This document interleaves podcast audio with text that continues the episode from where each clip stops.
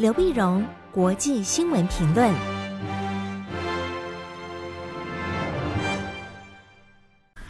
各位听众朋友，大家好，我是台北东吴大学政治系教授刘碧荣，今天为您回顾上礼拜重要的国际新闻呢。上礼拜的国际新闻非常多哈，一连串的外交行动呢，也看得人目不暇接，眼花缭乱。那么其实呢，它有几个脉络可循。我们晓得，当今啊，国际政治上两个大的冲突点啊，一个呢就是在印太地区，印太地区美国为首的这些印太国家呢，或者欧洲的国家呢，希望能够遏制中国势力的一个扩张啊。那么以及对周边所造成的威胁。那另外呢，那就是在乌克兰。那么大家也想遏制呃或者吓阻，那么俄罗斯啊，让它不至于入侵乌克兰。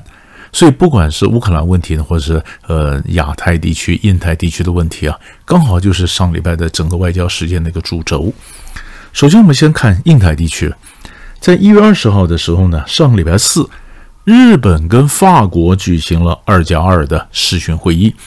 所以，二加二呢，就是国防部长和外交部长啊，二加二视讯会议。这会议呢，也谈到印太地区，也谈到双方要加强的合作。但是最重要的是，我们晓得法国今年四月要进行总统大选，所以呃，总统马克宏呢，现在在外交上非常的积极啊。除了他参加也参加印太的多多种演习之外呢，也希望能够强化跟这个印太国家的关系，尤其跟日本的关系。各种关系这样子呢，那么马克龙在国内呀，也跟国人讲说，他是能够把法国推向国际舞台中央的国际级的领导人。好，所以他，所以选民呢，应该在总统选举时投他。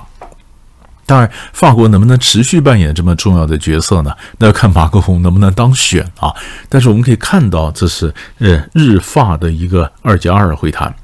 这是一月二十号，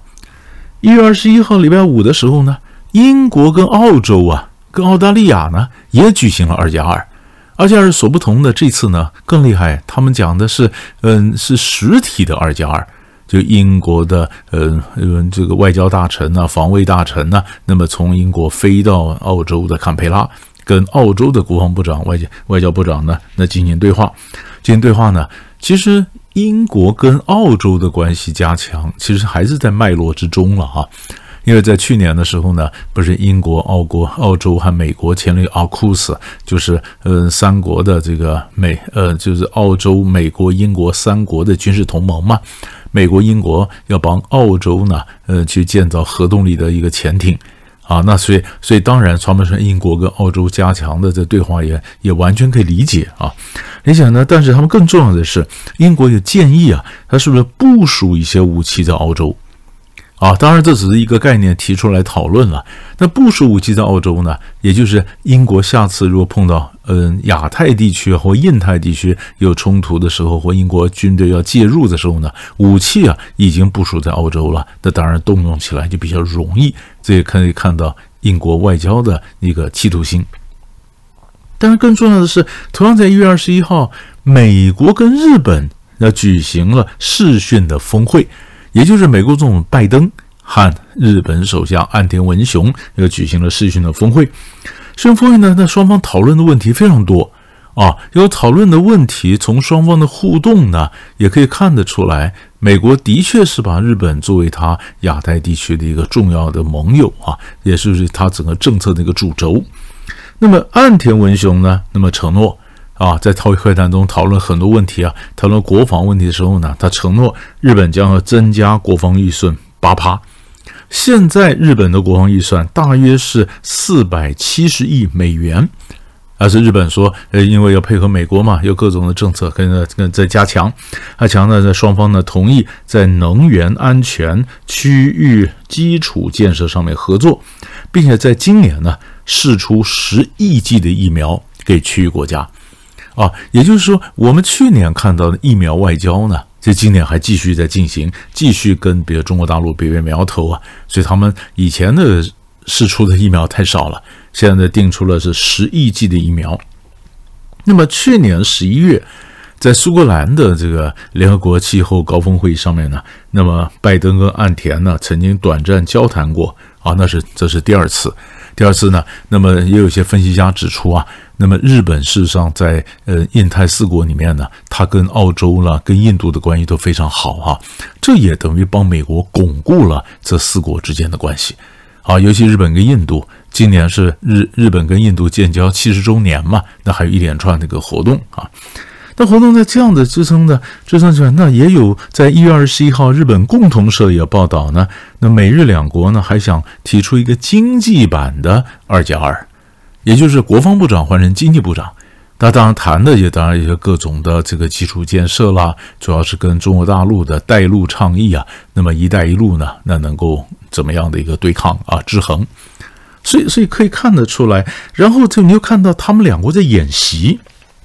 一月二十二号的时候呢，美国海军的两个航空母舰打击群啊，动员了两艘航空母舰——卡尔文森号、林肯号两个打击群，还有两个两栖攻击舰的戒备群。两栖攻击舰分别是美利坚号、埃塞克斯号。他就动了两个，但还有当然还有 F 的三十五的战机，呃，最新的战机啊等等，他整个参加的演习，然后和日本海上自卫队的日向号直升机航空母舰来进行共同演习，地点呢在菲律宾海，啊，这个这个当然就表示美国跟日本关系密切啊，那么整个外交上丝毫不敢松懈。可是另一方面，你看俄罗斯跟伊朗的关系呢？也加强，同样也在上个礼拜，啊，就在美国和美是美呃日本啊，跟法国啦、英国国一连串的这个呃西方的外交外交活动之外呢，伊朗的总统呢也飞到了莫斯科啊，加强伊朗跟俄国的关系。那么这是一个新的一个转捩点哈，因为在如果看到过去啊，一九七九年伊朗刚革命的时候啊。当时伊朗的宗教领袖侯梅尼，侯梅尼的时候呢，你想那时候还是苏联时代啊，侯梅尼的时候也很自信呐，他希望苏联能够拥抱伊斯兰，苏联能够放弃共产主义，然后跟伊朗一起共同对付西方的邪恶势力，啊，这是这是侯梅尼他们刚成刚刚革命成功的时候。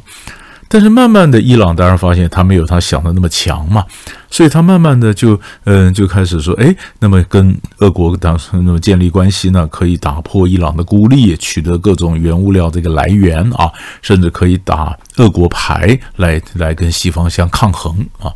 那么，但是前一任伊朗总统鲁鲁哈尼的时候呢，鲁哈尼是亲西方的。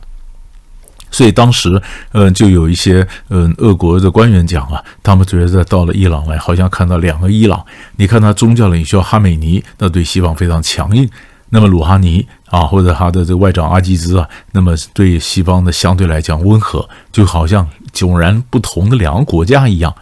可是现在呢，莱西上来担任总统的时候呢，他整个是对西方有猜忌、是强硬的啊。那当然跟俄国的关系呢，又有一个新的里程碑，重新开始。所以过去我们比较少看到，呃，这或少关注到俄国跟伊朗的关系。那现在可以看起来，那么他们关系越来越密切。而伊朗跟中国大陆关系也非常密切啊，关系密切。也就在一月十四号的时候呢，中国大陆的外长王毅啊，跟伊朗的外长共同宣布，去年两国签订的二十五年合作协定呢正式生效。所以你可以看到，中国、伊朗、俄罗斯三国的关系那么更紧密。所以这边有西方的，这边有中俄伊朗的关系，而这两组活动呢，都在上个礼拜发生，上个礼拜进行。当然，更重要的是乌克兰问题啊，乌克兰问题在上个礼拜五的时候，一月二十一号，美国国务卿布林肯跟这个俄罗斯外长拉夫雷夫、拉夫洛夫啊，又在这个呃日内瓦呢再一次会谈，再次会谈，再次会谈，结果发现还是没有结果。啊，还是没有结果。所以从上礼拜我们就谈到，不管俄罗斯跟美国啦，俄罗斯跟北约啦，俄罗斯跟欧安组织啦，哈，然后俄罗斯下这个美国再谈，再谈呢，就但是谈判的门没有关，可是谈判就没有进展。俄罗斯也不做任何承诺，说我到底会不会攻啊？那于是网络上的各种的呃，或者说各种智库啊，各种不同声音的各种消息都传来。啊，那美国情报单位就说，诶，俄罗斯呢，事实上他已经有很多的呃工作人员进到乌克兰，可能在乌克兰炮制一些意外啊，然后让这个呃俄罗斯有入侵乌克兰的机会啊。那么，呃，乌克兰这边的将领就说，俄罗斯呢，现在战鼓频传，俄罗斯最可能入侵乌克兰的是什么时候呢？那就是在这么中国大陆办的北京冬奥结束的时候。结束时候，因为中国大陆不希望俄罗斯或者入侵乌克兰，这抢了中国大陆的风头啊。那所以，嗯，也有说，习近平告诉普京说：“你要真的要打乌克兰的话，那你就等到我办完冬奥再打。”那也有这讲法，就讲说，呃，不是，那这个情形，他美国已经做各种打算了啊。就万一这俄罗斯呢真的入侵了乌克兰，然后扶植了傀儡政权，那我们怎么支持反抗军？啊，怎么支持这个地下的的部队去推翻这个傀儡政权？啊，搞这情搞得非常紧张。但是俄罗斯的外长的拉夫罗夫就说：“你们西方歇斯底里，我根本我根本我们根本不可能入侵乌克兰。”那那当然也有人就讲说，不入侵乌克兰，那到底他会他会从什么地方把核子武器啊部署在更靠近美国的地方制造压力啊？所以各种的讨论都有，都有。也就在上个礼拜呢，我们就看到美国的。杜鲁门号航空，我们讲打击群呢，进入到了呃地中海，然后在一月二十四号礼拜一的时候呢，和北大西洋公约组织呢进行海上演习。那这个演习呢，名名字叫“海王星打击二零二二”。当然，那时候从这里面开始演习，所以美国在在跟在在菲律宾海这边两艘航空母舰打击群，在地中海又有一个就杜鲁门号航空母舰打击群。啊，然后呢，他跟这个呃乌克兰这边，美国也提供武器啊。那么到乌克兰，到后来呢，有意思的是，我们发现德国不不不提供，德国不提供，德国说我可以帮你盖野战医院，但是我不能提供武器给你，因为这致命的武器呢，提供给你跟我们的政策不符，而且我们也觉得那么对事情没有帮助啊。但英国是提供了武器，那俄罗斯这边呢，俄罗斯要开始演习。俄罗斯演习，他宣布进行一系列的跨太平洋、跨大西洋的全面军演，